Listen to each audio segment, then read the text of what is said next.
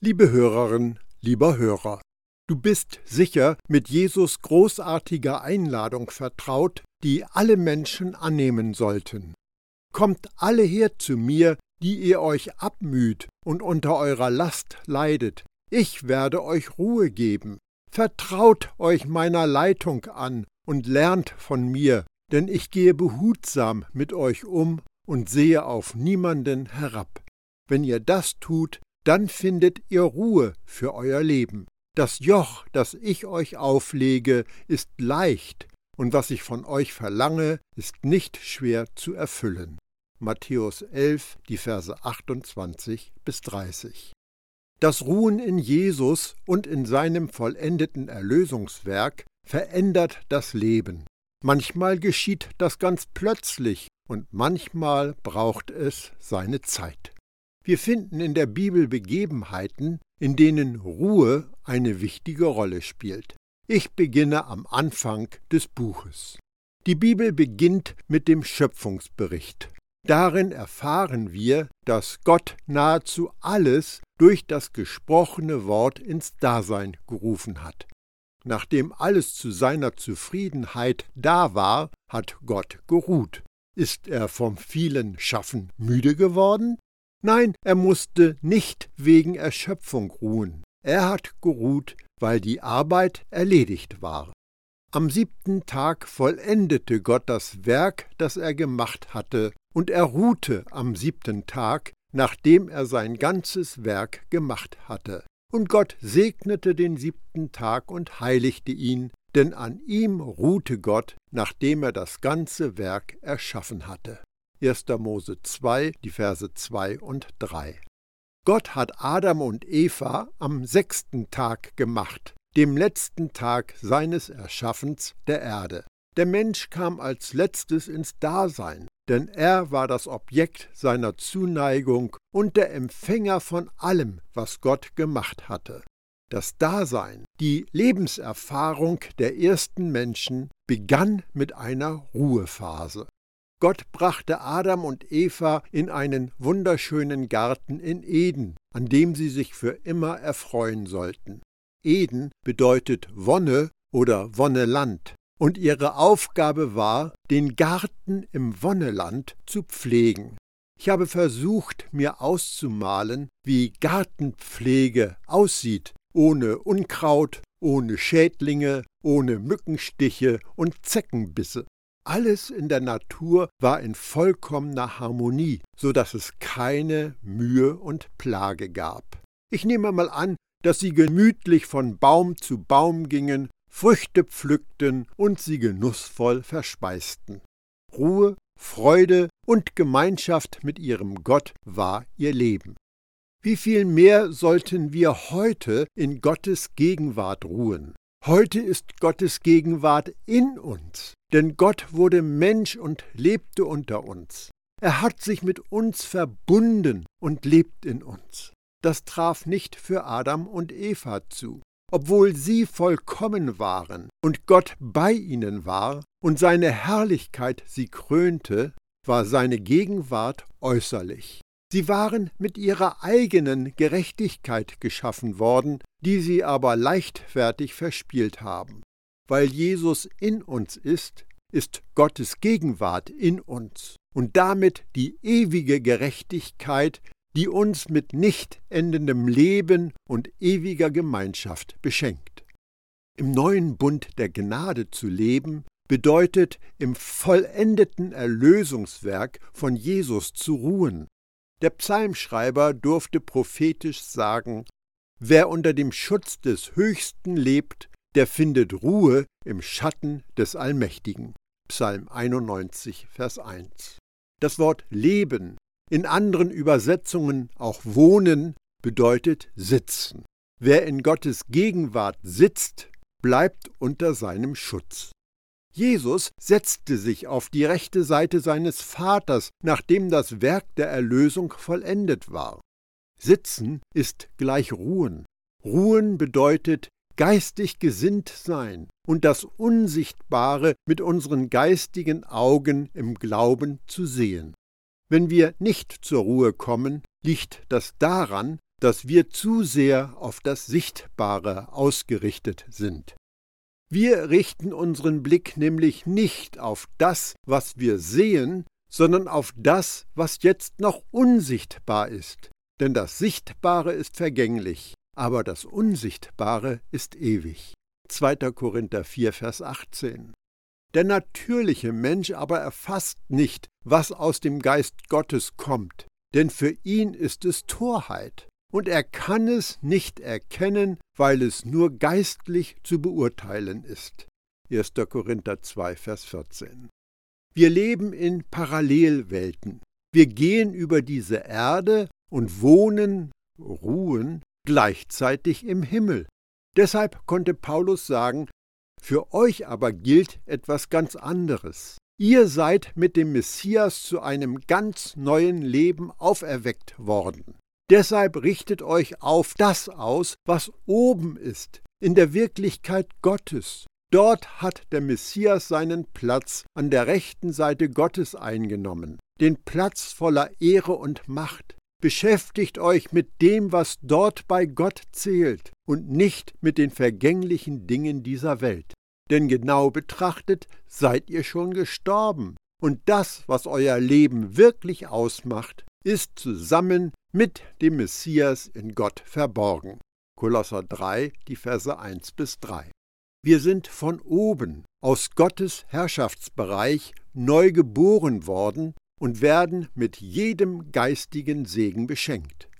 Gelobt sei Gott, der Vater unseres Herrn Jesus Christus, der uns durch ihn mit dem ganzen geistlichen Segen aus der Himmelswelt beschenkt hat. Epheser 1, Vers 3. Wir sind beschenkt worden. Das ist in der Vergangenheit geschehen und die Wirkung dauert unendlich an. Diejenigen, die in Jesus sind, haben das fantastische Vorrecht, unbegrenzt Segnungen zu bekommen, die für uns im Himmel bereit gehalten werden. Mit allem, was wir brauchen, versorgt uns Gott. Wir dürfen in ihm ruhen. Während der Wüstenwanderung gab es ein interessantes Ereignis. Das Volk erlebte eine zweimonatige Gnadenzeit, in der sie von Ägypten zum Berg Sinai zogen. Obwohl die Leute murrten und klagten, überschüttete Gott sie mit Gnade. In dieser Periode der Gnade gerieten sie nun in eine kriegerische Auseinandersetzung, der Kampf gegen die Amalekiter. Als Gott die Amalekiter geschlagen hatte, nannte Mose Gott Yahweh Nissi. Gott ist mein Feldzeichen. Diese Geschichte war eine weitere Demonstration von Gottes Gnade. Nun der biblische Bericht. Bei Rephidim geschah es auch, dass die Amalekiter anrückten, um gegen Israel zu kämpfen. Mose sagte zu Josua: Wähl uns Männer aus und zieh in den Kampf gegen die Amalekiter. Ich selbst werde morgen oben auf dem Hügel stehen und den Stab Gottes in der Hand halten. Josua tat, was Mose ihm aufgetragen hatte, und zog in den Kampf gegen die Amalekiter. Mose, Aaron und Hur stiegen auf die Spitze des Hügels. Solange Mose seine Hand erhob, hatte Israel die Oberhand. Wenn er seine Hand sinken ließ, waren die Amalekiter überlegen.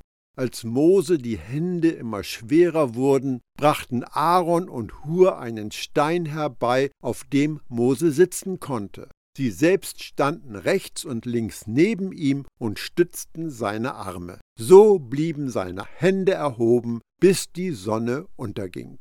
Auf diese Weise konnte Joshua das Heer der Amalekiter mit dem Schwert besiegen. Danach sagte Jahweh zu Mose: Schreib es in ein Buch damit es nicht in Vergessenheit gerät. Und präge es Joshua ein, ich werde das Andenken an Amalek in der ganzen Welt vollständig auslöschen. Mose baute einen Altar und nannte ihn Yahweh Nissi, mein Feldzeichen ist Yahweh. Er rief Hand zum Thron Jahwes, Krieg Jahwes gegen Amalek in jeder Generation. 2. Mose 17, die Verse 8 bis 16. Diese Geschichte ist gefüllt mit Symbolik für uns. Die Israeliten kamen durch Gottes direkte Führung nach Rephidim und lagerten dort.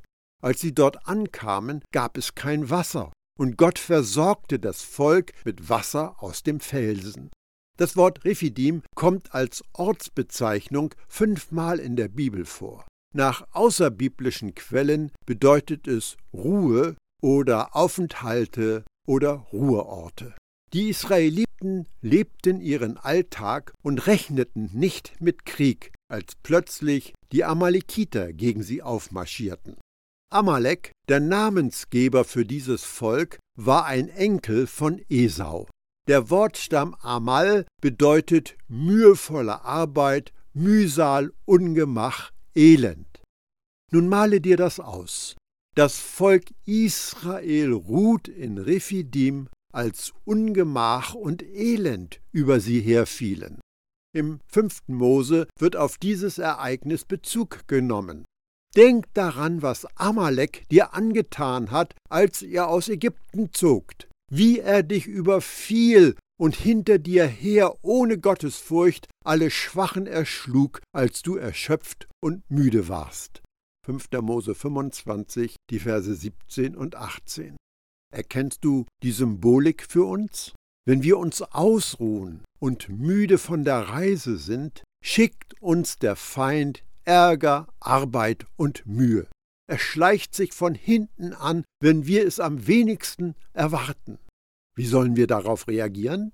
Schauen wir uns die Geschichte an, um es herauszufinden.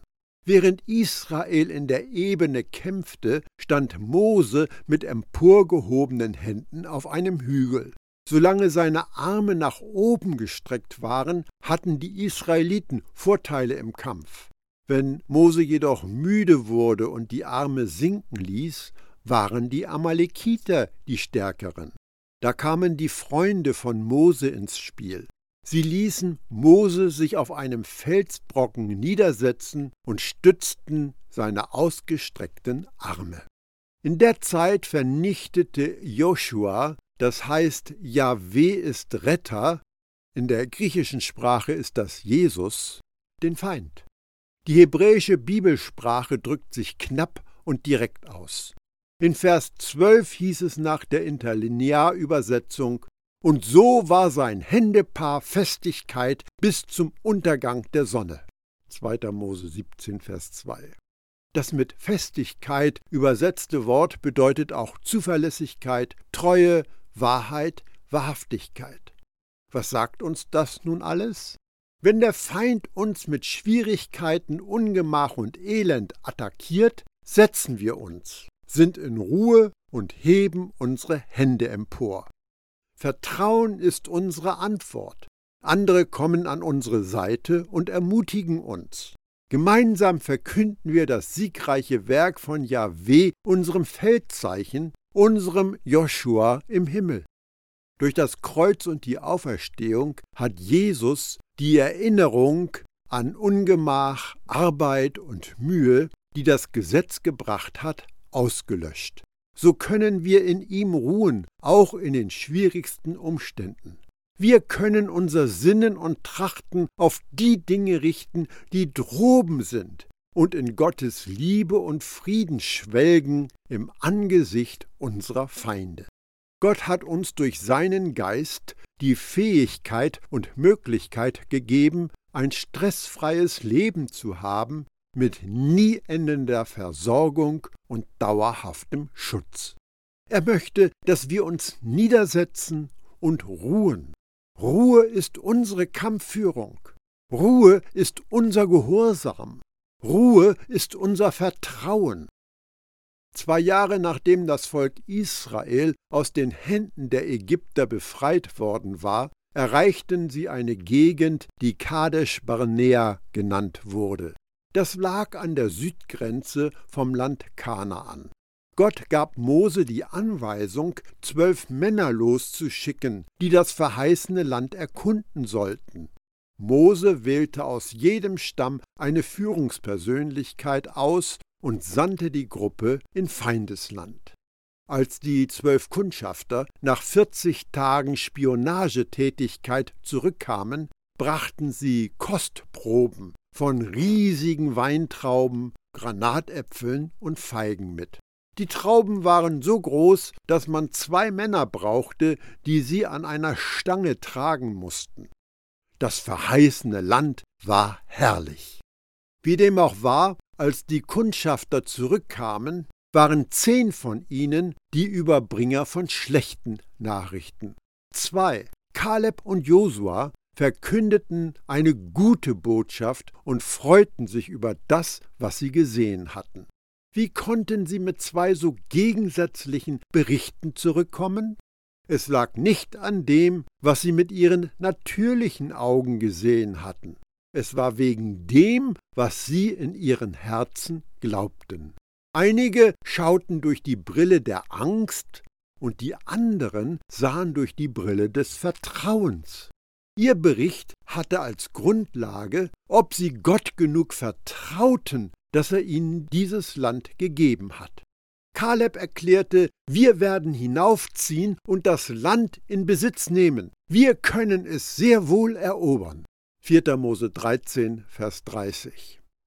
Die Neinsager jammerten, wir können es nicht, das Volk im Land ist stärker als wir. Und sie verbreiteten ein Gerücht unter den Israeliten über das Land, das sie erkundet hatten. Dieses Land verschlingt seine Bewohner, sagten sie. Alle Leute, die wir gesehen haben, sind sehr groß, besonders die Nachkommen Anaks, die Gewaltigen. Ihnen gegenüber kamen wir uns wie Heuschrecken vor, und so haben sie auch uns angesehen. 4. Mose 13, Verse 31 bis 33. Zehn der Kundschafter sahen sich wie Heuschrecken, und dann erschienen sie auch den Riesen wie Heuschrecken. Tatsache war aber offensichtlich etwas anderes. 38 Jahre später sagte eine Prostituierte zu den Kundschaftern, ich weiß, dass Jahweh euch das Land geben wird.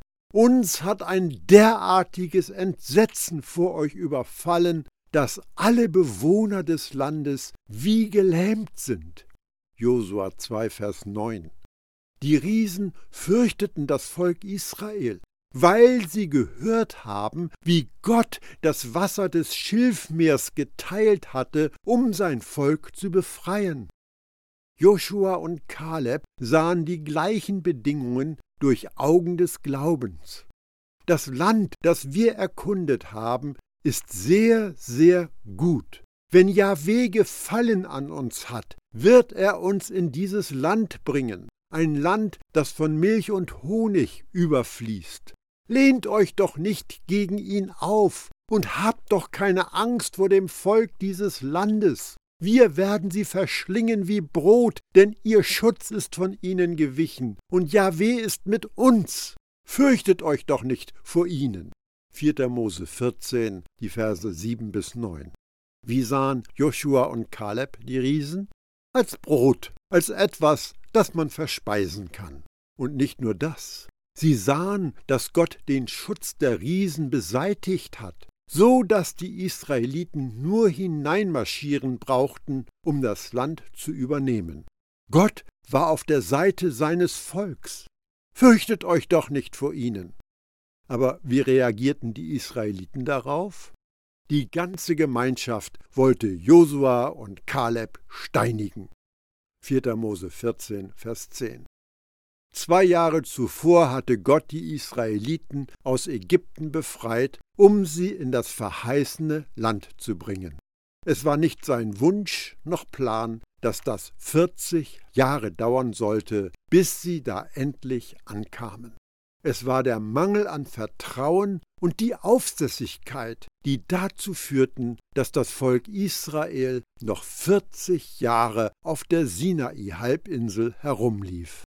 40 Tage lang habt ihr das Land erkundet, 40 Jahre lang werdet ihr nicht hineinkommen. Für jeden Tag, den ihr dort unterwegs wart, werdet ihr ein Jahr lang die Folgen eurer Sünde tragen. Ihr sollt erleben, was es heißt, wenn ich mich abwende. 4. Mose 14, Vers 34. Eine Reise, für die man elf Tage benötigt hätte, dauerte nun 40 Jahre, weil das Volk nicht die einfache Entscheidung traf, Gott zu vertrauen und das Land im Glauben an seine Verheißung einzunehmen. Wenn Gott etwas sagt, ist genug Macht und Kraft in diesen Worten, um es geschehen zu lassen. Wegen ihres Unglaubens würde jeder Mann im wehrfähigen Alter in der Wüste sterben, außer Joshua und Kaleb. Rund 2,5 Millionen Menschen sind durch das Schilfmeer gezogen, 600.000 Männer und die Frauen und Kinder. Aber weil sie Gott nicht vertrauten, kamen nur zwei von all den Männern, die durch das Schilfmeer gezogen waren, in das verheißene Land. Das verheißene Land, in das sie nach Gottes Auftrag einziehen sollten, gehörte ihnen doch schon.